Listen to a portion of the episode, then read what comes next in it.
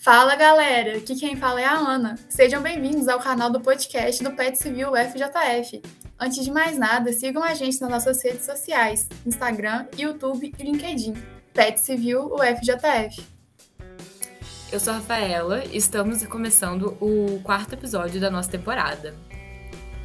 Hoje estamos aqui com a Amor Arquitetos para conversar um pouquinho sobre a relação entre engenharia e arquitetura.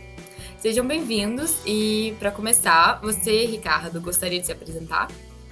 Sim, vamos lá. É, é Ricardo, né? Eu trabalho na MOR, a gente começou a MOR em agosto de 2011, né? Eu nem era formado, então a gente nem podia fazer projeto e realmente a gente não fazia projeto, né?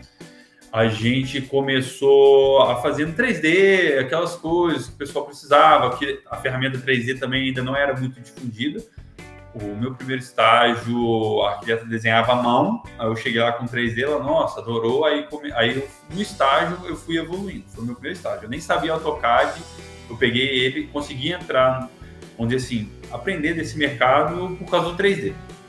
Então a gente fundou a MOA em 2011, eu formei em agosto de 2013. Isso, entrei em 2008, formei em agosto de 2013. Então tá dando de formado aí mais ou menos sete anos, né? Se não me engano sete anos, por aí. É... Então, assim, foi um começo bem interessante, né? Onde foi muito sem querer, sabe? Eu comecei a fazer um projeto, aí eu não sabia direito o CAD, porque eu ainda estava engateando aquele início depois de formado, aí meu sócio já sabia mais o CAD, aí eu chamei ele fazer o CAD, eu fui fazer uma parte. Isso foi crescendo. Então foi um negócio que hoje a gente está fazendo muitos projetos, temos vários projetos em condomínios, vamos dizer assim, mais consolidados de fora, Alphaville, o Estelalto está começando, mas foi um processo que durou aí 10 anos, né? Para a gente evoluir o escritório até onde a gente está hoje. É um processo lento, né? Porque construção você faz um projeto, ela demora a viabilizar, tem aprovação, aí o cliente para começar a obra, aí a obra é um ano, quando você vê, é quatro anos para começar uma casa, né? Para terminar uma casa. Então, assim, nesse tempo a gente tem a gente tem até poucas casas em relação ao que a gente faz hoje, que já é bastante até, mas já temos muitos projetos aí, tá? Eu formei também foi no SES, tá? Eu entrei, eu acho que só existia o F e SES na época de arquitetura. Aí eu fiz a minha formação lá. Hoje eu tô com 33 anos. Então, assim, a gente é arquitetos relativamente novos, né? O meu sócio tem mais ou menos a mesma idade porque arquitetura é aquela coisa, é algo, tudo é tudo é longo, né? Nada é curto. Então, assim, a gente está no início de carreira ainda, vamos dizer. Então tem muita coisa pela frente aí. É, bacana. E vocês têm algum engenheiro na equipe de vocês? Não, engenheiro a gente nunca teve aqui. Hoje a gente tem aqui uma parceria, que tem até uma empresa de engenharia instalada aqui dentro, né? Mas é, é, totalmente separado. A gente faz obras também junto com ela, né? A gente fica mais com a parte de arquitetura, ela mais com a parte de estrutura, mas a gente mesmo no nosso quadro não tem, é só arquiteto, só faz a arquitetura. Estrutural, hidráulico, elétrico, a gente só indica as equipes. Faz os orçamentos do cliente, manda o arquivo, indica, mas a gente não faz engenharia, nadinha comentou que faz parceria, né? Como que é feita essa parceria? Geralmente a relação é harmônica? Como que funciona? Não, funciona muito bem. Por exemplo, aqui é, no caso é a Bruna da Dono, né? É, a gente está fazendo algumas obras juntos e, por exemplo, a gente a obra é muito administração. Só que a parte técnica, vê assim, entende muito mais do que eu. Eu entendo, eu consigo conversar com ela. Mas na hora de falar os termos técnicos de não faz isso porque isso vai dar um problema por exemplo, coisa que para mim não era uma prática, para mim era tranquilo, ela simplesmente chegou e me explicou, falei, caraca, olha, olha como é que é a visão de uma pessoa que é da área. Por exemplo, os pedreiros têm muita mania de fazer a alvenaria, né, e depois ir lá fazer o pilar junto, né, na, usando a própria alvenaria de forma, depois bater a cinta em cima. Ela chegou e falou, ó, pode fazer? Pode, poucos andares, tem problema? Muito? Não tem mas você corre um risco de fazer uma compressão na alvenaria e depois dá o quê? Trinca na alvenaria, porque foi feito em cima do tijolo, a movimentação da, da estrutura trinca. Então, assim, são pequenas coisas que você, cara, olha a diferença que isso pode fazer depois. Então, a trinca dessa, ela vira crônica, né? Depois você não tira. Então, assim, Aí é detalhes como esse, aí é detalhes, ah, não, se você fizer isso aqui na ferragem, vai dar problema. Então, assim, é muito sadio aqui, entendeu? Nessa parte de obra. Então, assim, a gente administra a obra junto, mas na parte dela, eu falo, ó, tem que ver com ela. Porque, por exemplo, ah, o cara lá errou o prumo de um pilar lá, teria que arrastar o pilar de cima. Aí ela foi, o que ela fez? Teve que reanalisar a estrutura, ver se poderia a viga dela ia aguentar, coisa que assim, zero noção. Nem mexe com o programa, não tem ideia do que tem que ser feito. E ela rapidinho foi lá, não, pode arrastar para o lado, só aumenta a ferragem um pouco aqui e resolve o problema. Então, por isso que eu acho que é muito importante essa conexão, entendeu? A gente aqui no escritório, até com relação aos projetos complementares, quando não é questão de obra, a gente manda o projeto para os complementares, né? E aí o que, que acontece? É, eles mandam de volta a estrutura feita. A gente faz uma análise do sentido. Está cabendo dentro da arquitetura? Porque às vezes também engenheiro, alguns engenheiros erram, colocam. Porque é muita complexidade também, né? Você pegar uma planta e levantar uma estrutura não é simples. Às vezes ele coloca um pilar ali perto de uma porta ou no meio de uma janela, às vezes, porque na complexidade do projeto não consigo entender, e a gente, querendo não, compatibiliza o 3D. Aí a gente vê muito rápido, ó, tem um pilar que tá errado. Aí ele já ajusta, aí fica nesse diálogo. A gente analisa e manda. Igual a gente fala até para o cliente, a gente não tem responsabilidade sobre a execução deles. Mas a gente ajuda para que não aconteça lá de sair fora da arquitetura que a gente projetou. Entendeu? Mas assim, não, a gente não tem problema trabalhando com vários engenheiros já e muito tranquilo. Tem um engenheiro que, inclusive, que é até um pouco mais antigo, que eu, assim, a gente vê que ele não tem o domínio das ferramentas atuais, tipo o SketchUp, para você gerar um 3D, entender a casa mais rápido e poder levantar a estrutura. Ele sentou aqui quatro vezes no notebook dele aqui na nossa, no nosso escritório, bateu um papo com o nosso arquiteto e adequou a estrutura, com dificuldade. Mas isso aí eu acho que já foi muito boa vontade dele de ser das antigas, de buscar essa conversa para chegar na estrutura. E chegou. Então, assim, assim, acontece com vários, sabe? Então, acho que a conexão está muito boa. Ai, que bom, né? E você até já respondeu um pouquinho, e eu vou alterar a ordem da pergunta, mas você comentou da questão da compatibilização, né, que vocês fazem no 3D. Vocês usam alguma ferramenta BIM e quando vocês usam os escritórios de engenharia parceiros, eles também utilizam, aí vocês fazem essa troca de mexer simultaneamente, como funciona? Então, é, a gente não usa BIM. A gente chegou a estudar o BIM, mas para nossa arquitetura, pro, porque a gente trabalha muito com casa, né? O nosso forte hoje é mais casa. Então, o que acontece? a gente acha que ela tem muita plasticidade, vamos dizer assim, em termos de. A gente fica muito em tentativas e erros e acertos até chegar numa, numa arquitetura, numa volumetria legal. Então, querendo ou não, esses programas hoje de BIM, eles são muito engessados, eles, são, eles precisam de muitos parâmetros para você fazer um movimento. E isso para a gente ainda não é viável para a nossa arquitetura, entendeu? Ela não é viável. Por quê? Primeiro, que eu faço com um cliente pequeno que é o dono de uma casa. Então ele não tem um alto poder de investimento e não tem um alto retorno naquilo. Então o BIM, eu acho que, por exemplo, eu poderia levantar todo um prédio no SketchUp básico, né? um croquis, eu ia fazer um croquis no SketchUp e depois passar aquilo tudo para o Revit. Então, assim, a gente não trabalha por causa disso, a gente trabalha com unidades menores e é uma diferente da outra.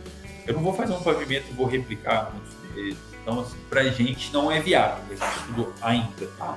A gente acha a ferramenta um pouco gestada, a gente teria que dar uma volta muito grande para isso se tornar viável para a gente. Então a gente prefere, por enquanto, manter no SketchUp no CAD. Os parceiros, a maioria dos parceiros ainda trabalham normalmente com o CAD. Né? Pegam o nosso CAD, eles trabalham com, acho que QI, né? QS Info, eu não sei o nome agora exato, né? A da auto QI deles, eu acredito. Então, assim, é, eles pegam o nosso CAD, lançam no programa deles em cima, faz o desenho deles. Ainda não estamos fazendo e eu acho que poucos estão fazendo. Esses dias a gente trabalhou com um escritório que faz o projeto hidráulico no Revit. Tá? O que, que ele faz? Ele pega o nosso 3D, a nossa planta, nosso 3D, e ele levanta o 3D básico dele para gerar a estrutura dele. Então, assim, ainda não estão, basicamente, não estamos usando o BIM. É, você comentou que já teve algumas alterações que tiveram que ser feitas na obra, igual às vezes um pilar que não ficou no prumo, coisas desse tipo. Mas em projeto, assim, já chegou alguma vez do engenheiro falar, olha, não tem como fazer isso, tem que alterar esse projeto porque desse jeito não vai funcionar. E como que vocês lidaram com uma situação desse estilo, assim, se já aconteceu, claro? Já aconteceu e o que aconteceu? A gente ajustou. Aí a gente ajustou a nossa parte. Tipo, ó, isso aqui não dá para fazer, não consigo. É, assim, eu, eu, eu, percebi, aprendi muito esses que cada engenheiro tem um jeito de trabalhar, cada engenheiro sabe até o limite que ele pode ir e sabe até o limite que, que isso é viável economicamente.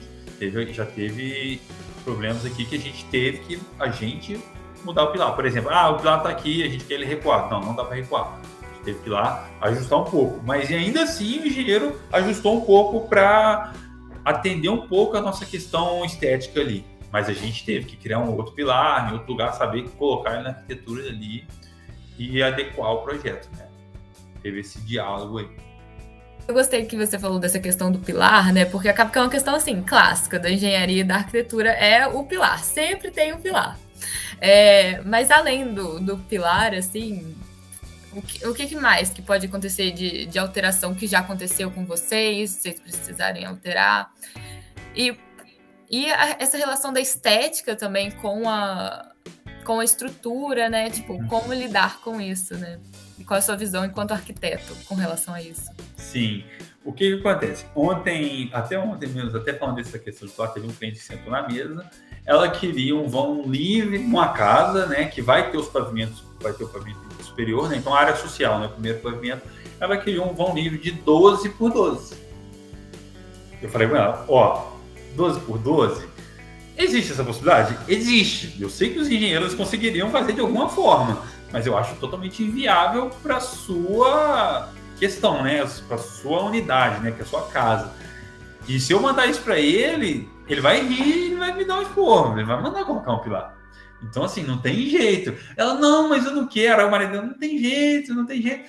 Mas ela queria porque queria um vão livre numa casa onde a gente não tem gabarito para subir o pé direito para colocar uma viga mega porque o limite do condomínio, né, você pode chegar no máximo 10 metros em relação ao perfil natural do terreno.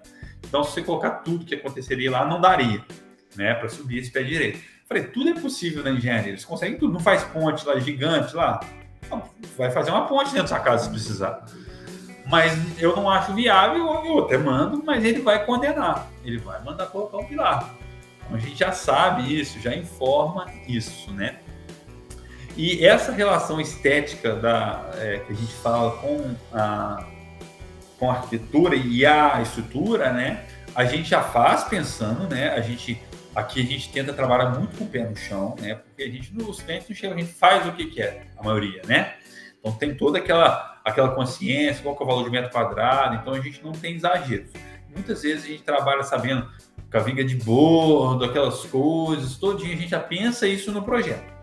Tem aí o que acontece? Na compatibilização, a gente já, já aí que a gente entra algumas vezes. Por exemplo, é, você tem lá uma, uma balança de garagem, né? Um, não exagerado, mas tem um vão grande da garagem. O que acontece? Às vezes o engenheiro, porque em cima da garagem tem um quarto, ele tem que passar com a viga ali dentro. Só que ele não está pensando na estética, normal, porque eu estou pensando na estética, forro, gesso, piso, tudo isso.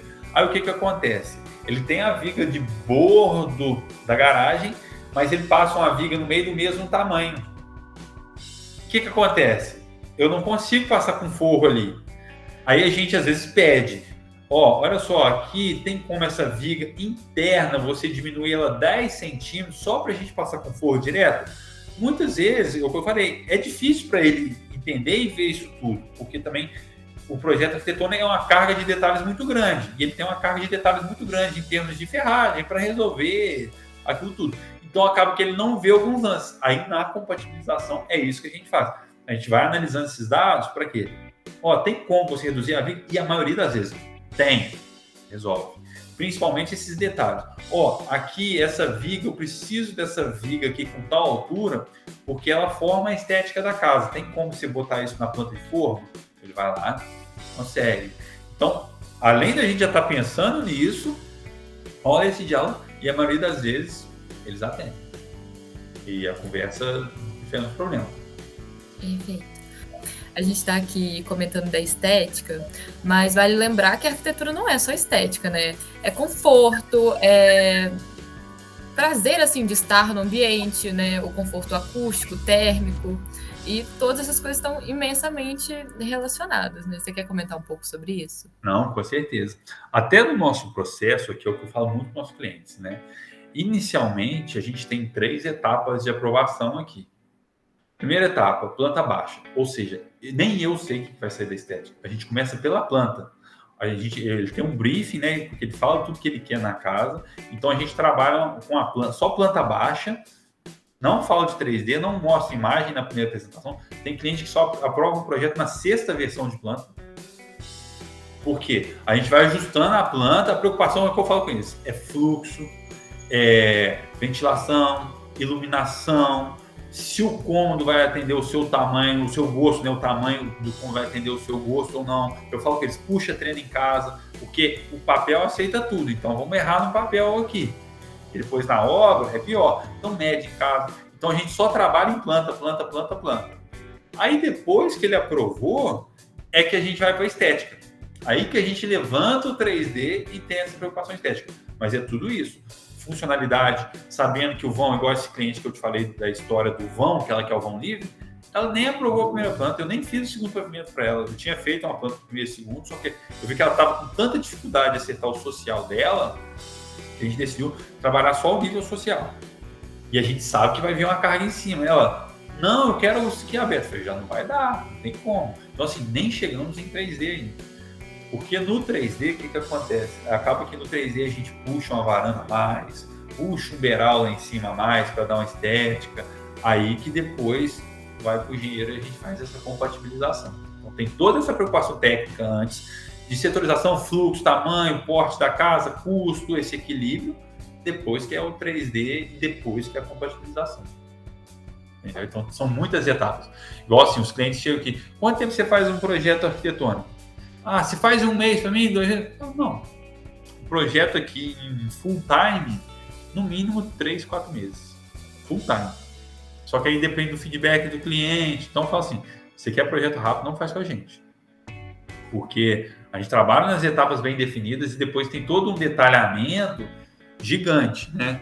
Isso a gente está falando só de estrutura, ainda tem todo o detalhamento ali de a gente dá o ponto de tomada para o engenheiro, o ponto de hidráulica para o engenheiro que vai fazer a hidráulica. Então a gente dá todos os pontinhos, tomada alta, tomada média, onde está a distância da parede. Então, assim, o engenheiro, no nosso projeto, acho que muitos arquitetos já fazem isso, mas tem muitos que não fazem também, tá?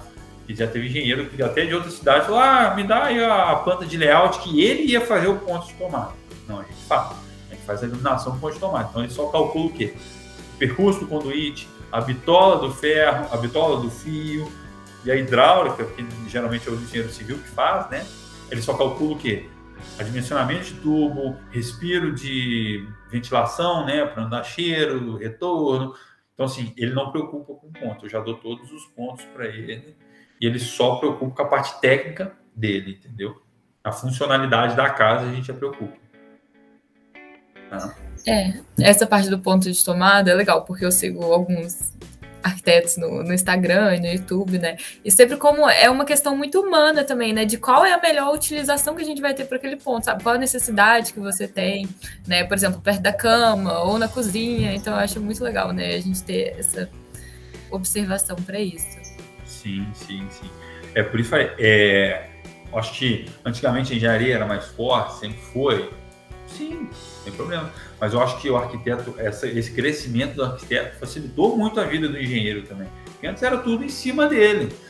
E querendo ou não, o resultado para o cliente não vai ser o mesmo. É a mesma coisa que aqui no escritório. Se eu fosse um arquiteto sozinho, eu não conseguiria corresponder como eu correspondo hoje. Então, assim, por eu ter uma equipe maior hoje, eu consigo entregar muito mais do que eu seria sozinho. Então, você imagina o engenheiro fazendo a estrutura, fazendo é, aguentando o cliente lá. Que às vezes o cliente cansa a gente. Ah, muda aqui, muda ali na planta e depois tem que fazer toda essa parte técnica.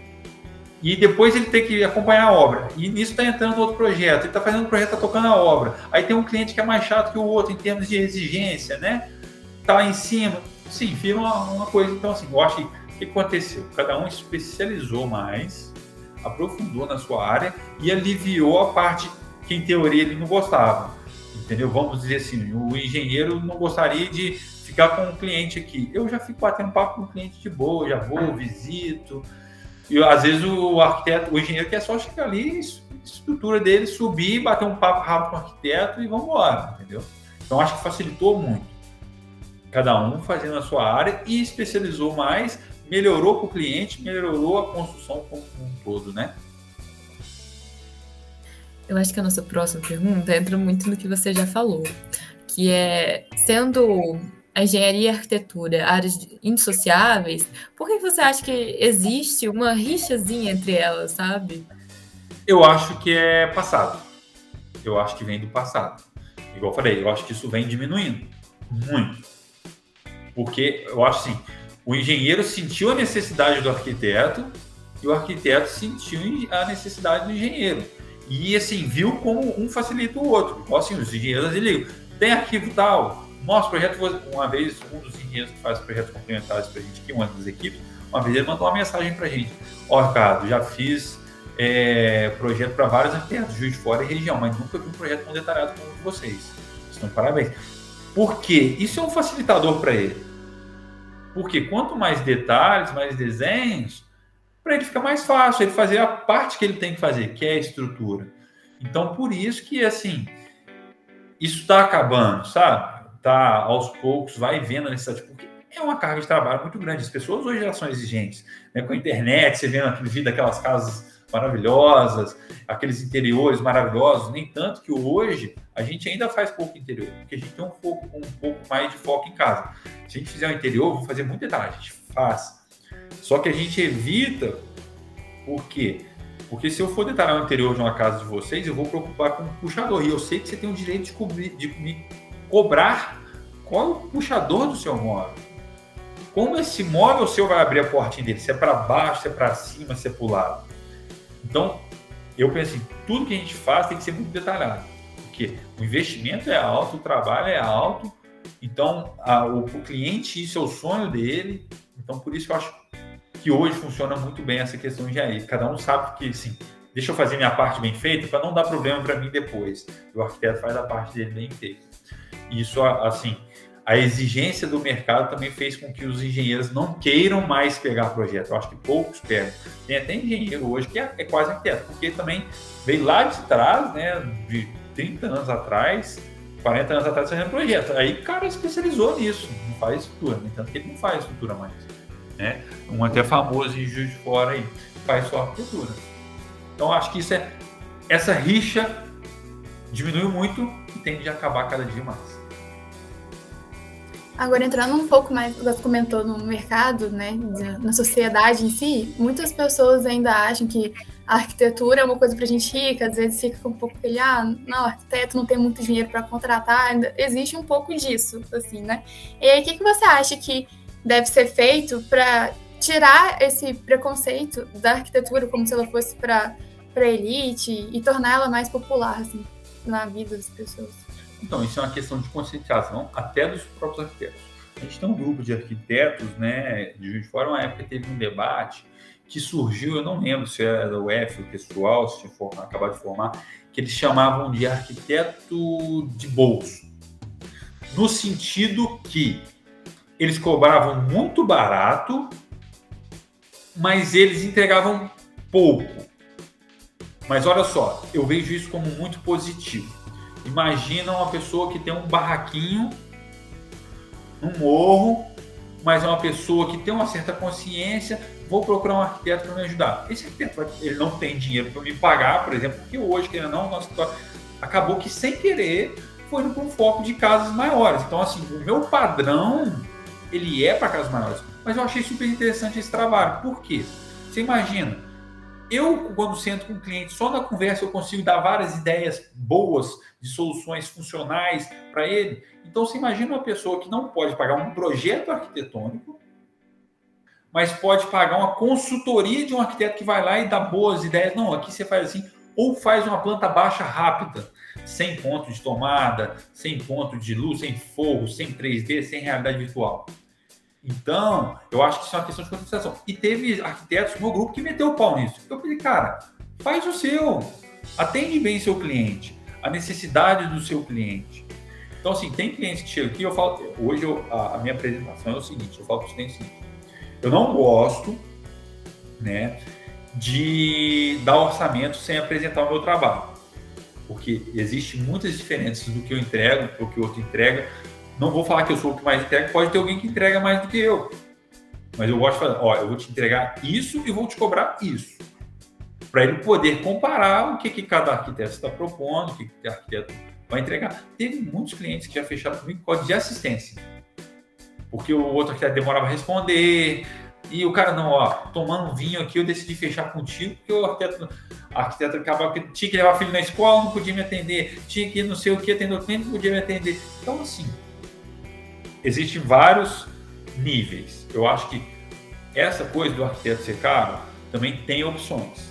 E eu já falo para o meu cliente, hoje em dia, o projeto, o, o nosso método, o que eu entrego, a assistência que eu dou, eu não consigo ser o mais barato. E não sou o mais caro de fora.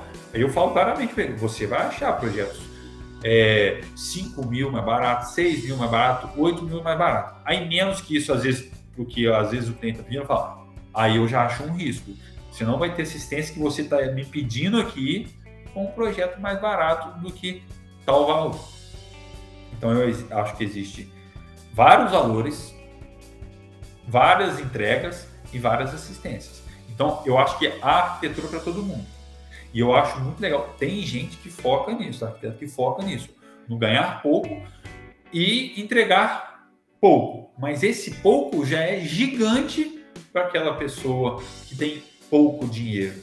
Então eu acho que é um equilíbrio. Então, isso aos poucos, eu acho que isso tem que ser difundido. A arquitetura é para todos. Igual assim, não existe nada caro. Eu, eu sempre brinco, né? É, a gente que é pobre para não pagar o que é caro. Vou brincando, né? Então, assim, eu sou pobre em relação ao milionário, eu sou rico em relação à pessoa mais humilde. Então, assim, então tudo existe um mercado, existe uma necessidade. Então é questão de alguém aproveitar, que tem gente que está aproveitando, e de divulgar. A arquitetura é para todos. Tem vários níveis de entrega, tem várias assistências, tem consultoria, tem desenhos mais básicos. Para você ter ideia, a prefeitura sempre trabalhou com desenho básico, que é um desenho muito simples, que não tem nível de detalhamento. Prefeitura.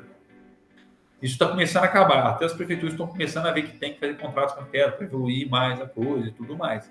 Mas eu acho assim, tem um mercado e eu acho que para conscientizar isso é questão de tempo e essa mídia aí de internet, que as pessoas vão conhecendo a arquitetura, sabendo que é necessário, igual hoje, vamos dizer assim, um médico, né?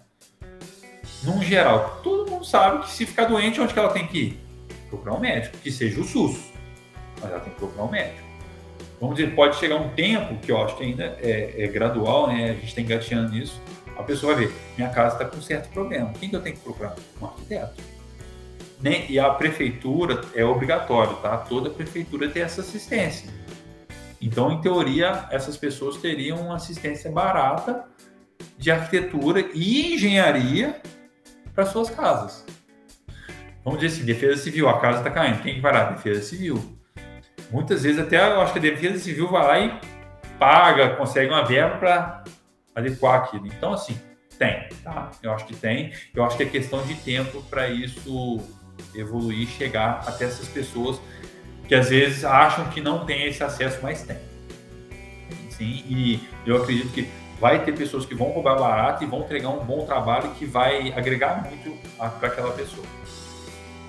Então, Ricardo, eu acho que era, foram todas as nossas perguntas. É, era isso, a gente gostou muito desse episódio com você. Só queria agradecer. É bem bacana ver que já está mudando, né, essa relação do arquiteto com o engenheiro, porque até dentro da faculdade a gente ainda tem uma percepção que ainda vai ser muito preconceito. Mas você conversando comigo, com a gente aqui hoje, eu vi que já está mudando muito isso, né? Não, e, no assim, mercado não vai ter, você pode ter certeza.